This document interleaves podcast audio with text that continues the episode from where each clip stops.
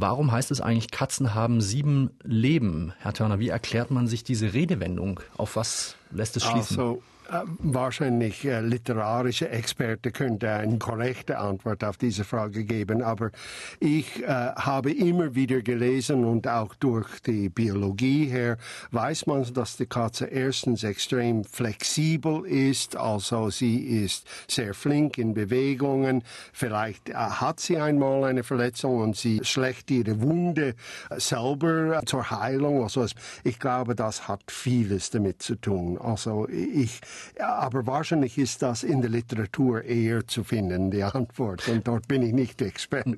Aber spielt wahrscheinlich tatsächlich an darauf, dass Katzen einfach doch äh, ausgesprochen robuste Tiere sind. Und auch auf die Tatsache, dass eine Katze immer, wenn sie von oben herab fällt, dass sie äh, landet auf alle vier Zehen eigentlich. Also sie ist ein Zehengänger, also auf alle vier Beine.